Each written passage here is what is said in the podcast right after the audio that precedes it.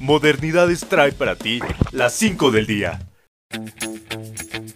Hola, soy Joshua Rodríguez y estaré contigo en las 5 del día. Comenzamos con noticias nacionales. Según la ley del padrón, próximamente, para ser acreedor a una línea telefónica, será necesario registrar tus datos biométricos.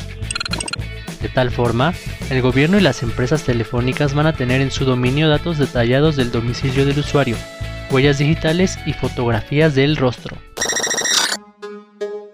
En más noticias nacionales, la aplicación de la segunda dosis para adultos mayores a 60 años comenzó el lunes 12 de abril y culminará el 16 de abril. Las personas que fueron vacunadas el día 8 de marzo se les aplicó la segunda dosis el 12 de abril, a las personas del 9 de marzo el 13 de abril, las del 10 de marzo hoy 14 de abril, las del 11 y 12 de marzo el 15 y 16 de abril respectivamente, mientras que las del 13 y 14 de marzo el 17 y 18 de abril. Las primeras sedes destinadas son Coajimalpa, Magdalena Contreras y Milpa Alta, mientras que las alcaldías Azcapotzalco y Miguel Hidalgo tendrán hasta el 18 de abril.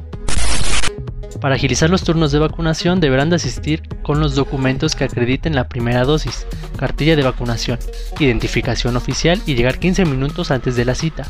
Se les recuerda que no se aplicará la primera dosis en estos centros de vacunación. Continúa el Programa Nacional de Vacunación contra COVID-19 en la Ciudad de México. Ahora con la segunda dosis para personas de 60 años y más, y en esta ocasión para las alcaldías Coajimalpa, Magdalena Contreras y Milpalta, de lunes 12 al viernes 16 de abril. Y para las alcaldías Miguel Hidalgo y Azcapotzalco, de lunes 12 al domingo 18 de abril, de 9 a 4 de la tarde. Lleva tu identificación y el comprobante que te dieron en la primera dosis. Si por alguna razón lo perdiste o no lo tiene, podrá ser identificado a la entrada en la unidad de vacunación. Ahora bien, en lo internacional, el presidente de los Estados Unidos, Joe Biden, anuncia que para el mes de septiembre retirará las tropas de Afganistán. Cuando las tropas regresen al territorio, será en una fecha recordada por todos en el mundo, el 11 de septiembre, tras 20 años del ataque a las Torres Gemelas. En los deportes, se jugó la vuelta del enfrentamiento entre el Real Madrid y Liverpool. Culminó con un 0 a 0 que le dio el pase a los de Zidane. Las semifinales de la Champions quedan de la siguiente manera: PSG contra Manchester City y Real Madrid contra Chelsea. Steve tuvo fe en ti.